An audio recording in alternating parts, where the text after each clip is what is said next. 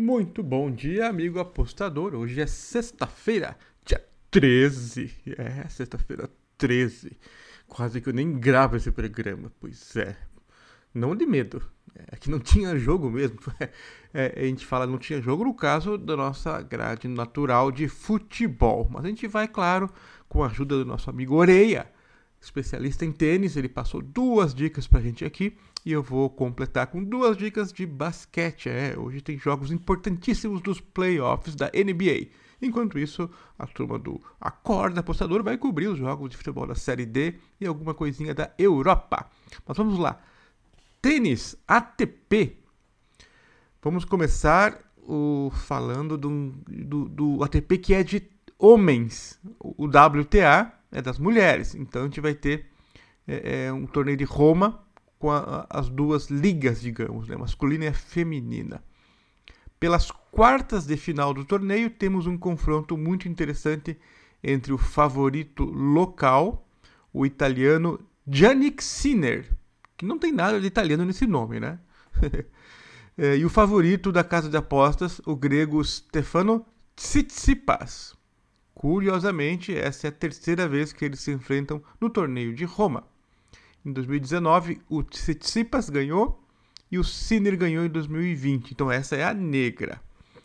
Na soma de todos os confrontos, o grego Tsitsipas ganha de 3 a 1 do Sinner.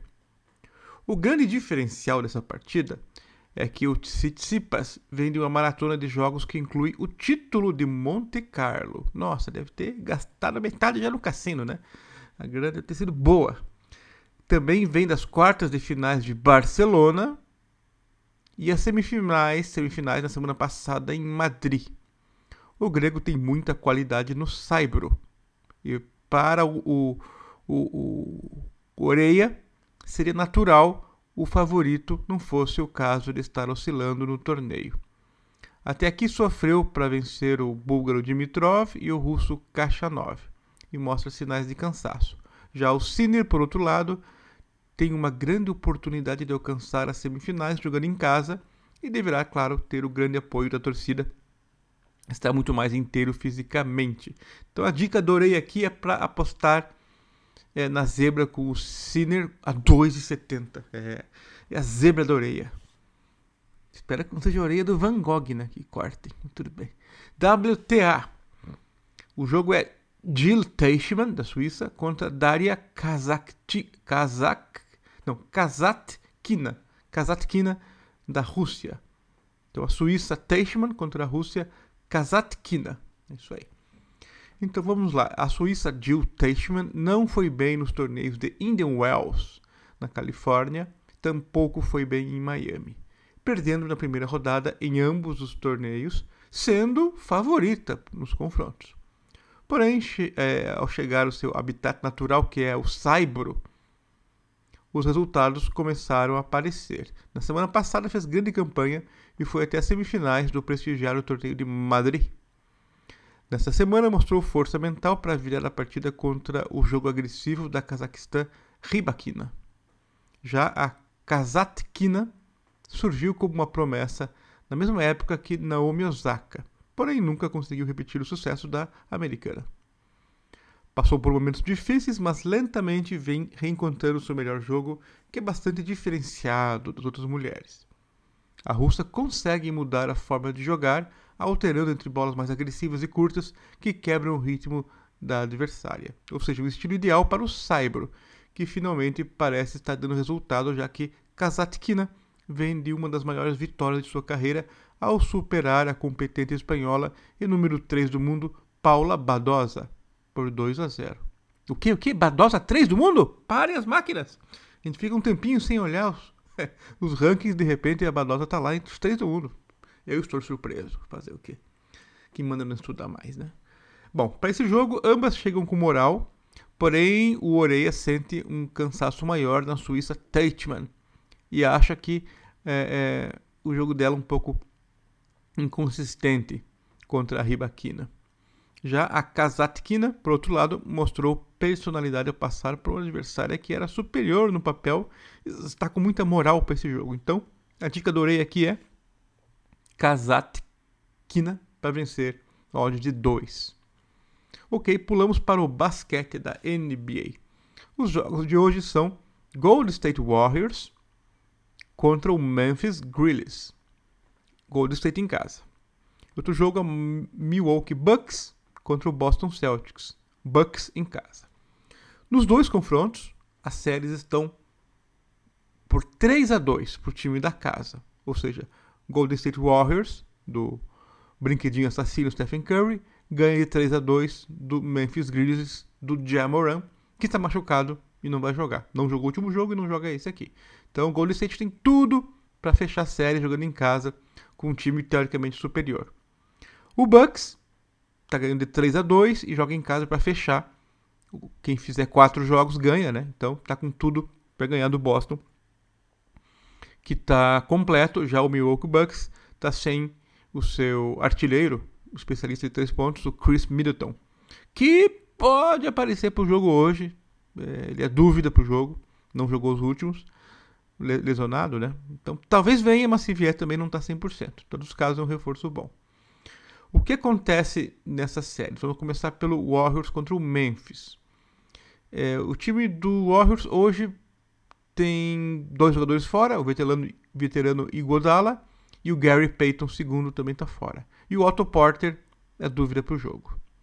O Jamoran está fora. Ok, tem tudo né, para ter apostado no Warriors, né? Foi, a linha tem menos 8, o mercado concorda com isso.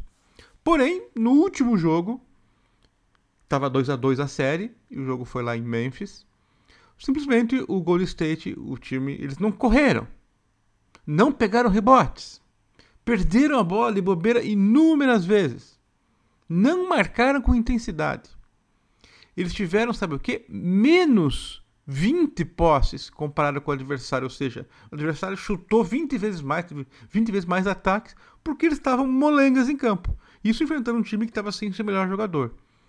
Para vocês terem ter ideia como é que foi o massacre do Memphis sem o seu melhor jogador, que é excepcional, o Jamoran, o cara tem mola nos pés, é liso, ninguém consegue marcar ele direito. É, no final do terceiro quarto, o Memphis completou na, na sua grade de pontuação 120 pontos. Essa é, é a pontuação que vários times não conseguem fazer após quatro quartos de jogo. No final do terceiro já tinham 120.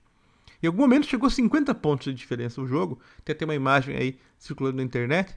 É o Damon Green do Golden State, né? O time perdendo por 50 e ele. Perdão, ele zoando com a torcida. É, faz parte do jogo. O cara falou, perder faz parte, então ele estava animado junto com a torcida que estava gritando alguma coisa lá tal. Ele ficou girando a toalha lá. Mas enfim. É, dá a impressão que uh, em alguns confrontos realmente eles guardam energia ou miram para fechar o jogo em casa. Claro que se puderem ganhar, antes melhor. Mas se o jogo desanda, começa a, acontecer coisas que não era para acontecer, que nem foi esse jogo, eles largam mão, né? Vamos economizar energia, não se machucar é, e ganhar em casa e, e seguir adiante nos playoffs. E mesmo que percam em casa, vai ter mais um jogo ainda. Então eles têm tudo para fechar hoje. A dúvida é o que a gente vai apostar, né? Menos 8 para o time que vai se esforçar agora de forma diferente do anterior.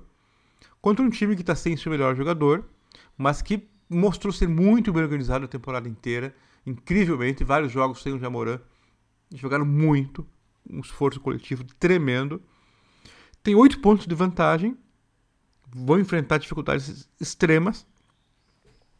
E hoje todo mundo espera que o Golden State, enfim, tenha o Stephen Curry e Clay Thompson metendo bola de três, enfim, de tudo que é lugar.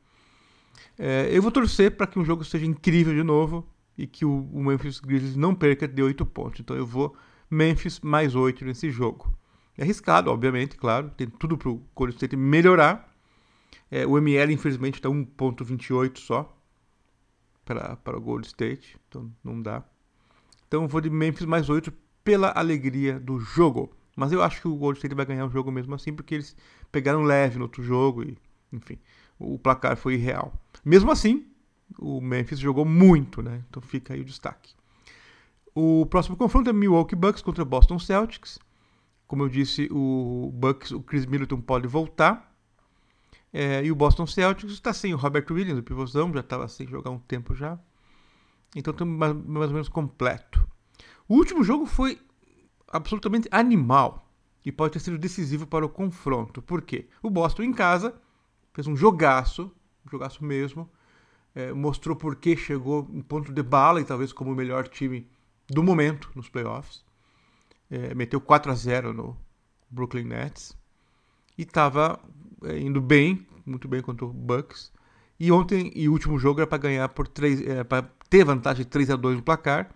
E ficou boa parte do jogo, 10 pontos na frente, enfim, controlando o placar. Faltando 2 minutos para acabar o jogo, estava 6 pontos na frente. Faltando 30 segundos, estava 3 pontos na frente. Eles conseguiram perder o jogo por 3 pontos. Incrível, o basquete é fenomenal. Isso com o Grego jogando com sobrancelha é, sangrando. Ele levou uma cotovelada do companheiro do próprio time e, ficou sangrando realmente. Tinha que fazer lá, um, botar uma cola, né? Cola cirúrgica, é, até parar de sangrar, enfim. Ele jogou alguns minutos lá sangrando, os juízes não fizeram nada, tal, deixaram. Aí um momento parou. Mas enfim, é, olhando assim, clinicamente, a, o quadro do, do jogo, né? Foi tudo equilibrado, os números em geral, mas nos rebotes o Bucks detonou e fez a diferença para recuperar no final do jogo, principalmente, e, e, ganhar o jogo. É claro que meteram duas bolas de três, o Grego fez o de três de forma improvável tal, mas mesmo assim estiveram segundas várias vezes aí pegando rebotes. Então, o Boston, que marca muito bem, falhou nesse quesito, deve melhorar, claro, né? É, mas enfim, é, o volume de jogo do, do Bucks e o apoio do banco me pareceu um pouco melhor que o do, do Boston. Enfim, o Boston continua sendo um time muito bem treinado, bem equalizado, com o treinador extraindo o máximo de seus jogadores. Isso é um ponto muito forte que deixa a linha tão curta assim, ainda pela falta do Middleton, ou talvez ele jogue, mas não 100%. Ainda assim, eu vou acreditar no time do Grego. É, ele é um diferencial. É, a força física do time, e principalmente em casa com a torcida, para mim, é Bucks menos um para esse jogo. Mas reconhecendo que baita campeonato o Boston está fazendo com Jason Tatum, Jalen Brown. É, tá impressionante. É, Marcos Smart, defensor do ano. O veterano Hal Horford jogando muito, é, nos playoffs principalmente. Né? Então, vai ser um jogaço que eu não vou perder hoje. E recomendo que a gente possa assistir também aí torcer. Então, Bucks menos um e meio Memphis mais oito são minhas dicas para hoje. Isso aí, valeu, até mais. Tchau.